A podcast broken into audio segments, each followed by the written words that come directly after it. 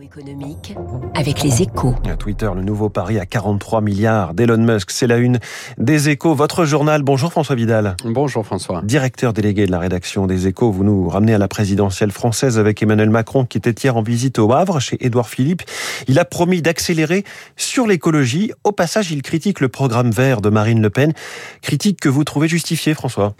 Bah, si le quinquennat, le quinquennat Macron a, a marqué une rupture avec le passé dans de nombreux domaines, économie, Europe, son bilan sur l'écologie reste relativement limité. Hein. Il a certes inscrit dans la loi l'objectif de l'atteinte de la neutralité carbone en 2050, conformément aux engagements de l'accord de Paris, mais il ne s'est pas vraiment donné les moyens d'y parvenir. Ou plutôt, il ne l'a fait que tardivement lors de l'annonce de la feuille de route énergétique de la France en début d'année.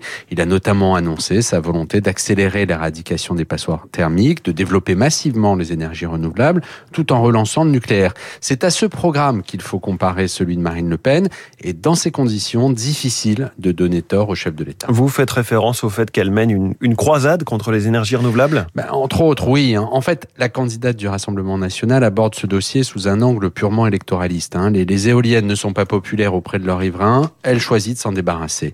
L'énergie solaire, condamnée pour son, son intermittence, s'en sort à peine mieux, puisque son développement serait soumis à un moratoire. À l'inverse, le nucléaire, considéré comme compatible avec le concept assez flou d'une écologie nationale, lui est privilégié. Elle est privilégiée. Marine Le Pen prévoit la construction de 20 nouveaux EPR en 20 ans, et tant pis si tous les experts estiment que c'est irréalisable dans des délais aussi courts, et si en attendant, il faudra recourir à des énergies fossiles pour s'éclairer se chauffer et faire marcher l'économie, puisque nous serons privés de l'apport des énergies renouvelables. De quoi fouler au pied l'accord de Paris sur le climat, dont Marine Le Pen nous a pourtant dit mercredi qu'elle le respecterait. François Vidal, merci, le directeur délégué des échos. On va voir qu'en matière sociale aussi, les promesses de Marine Le Pen ont du mal à passer au révélateur des experts.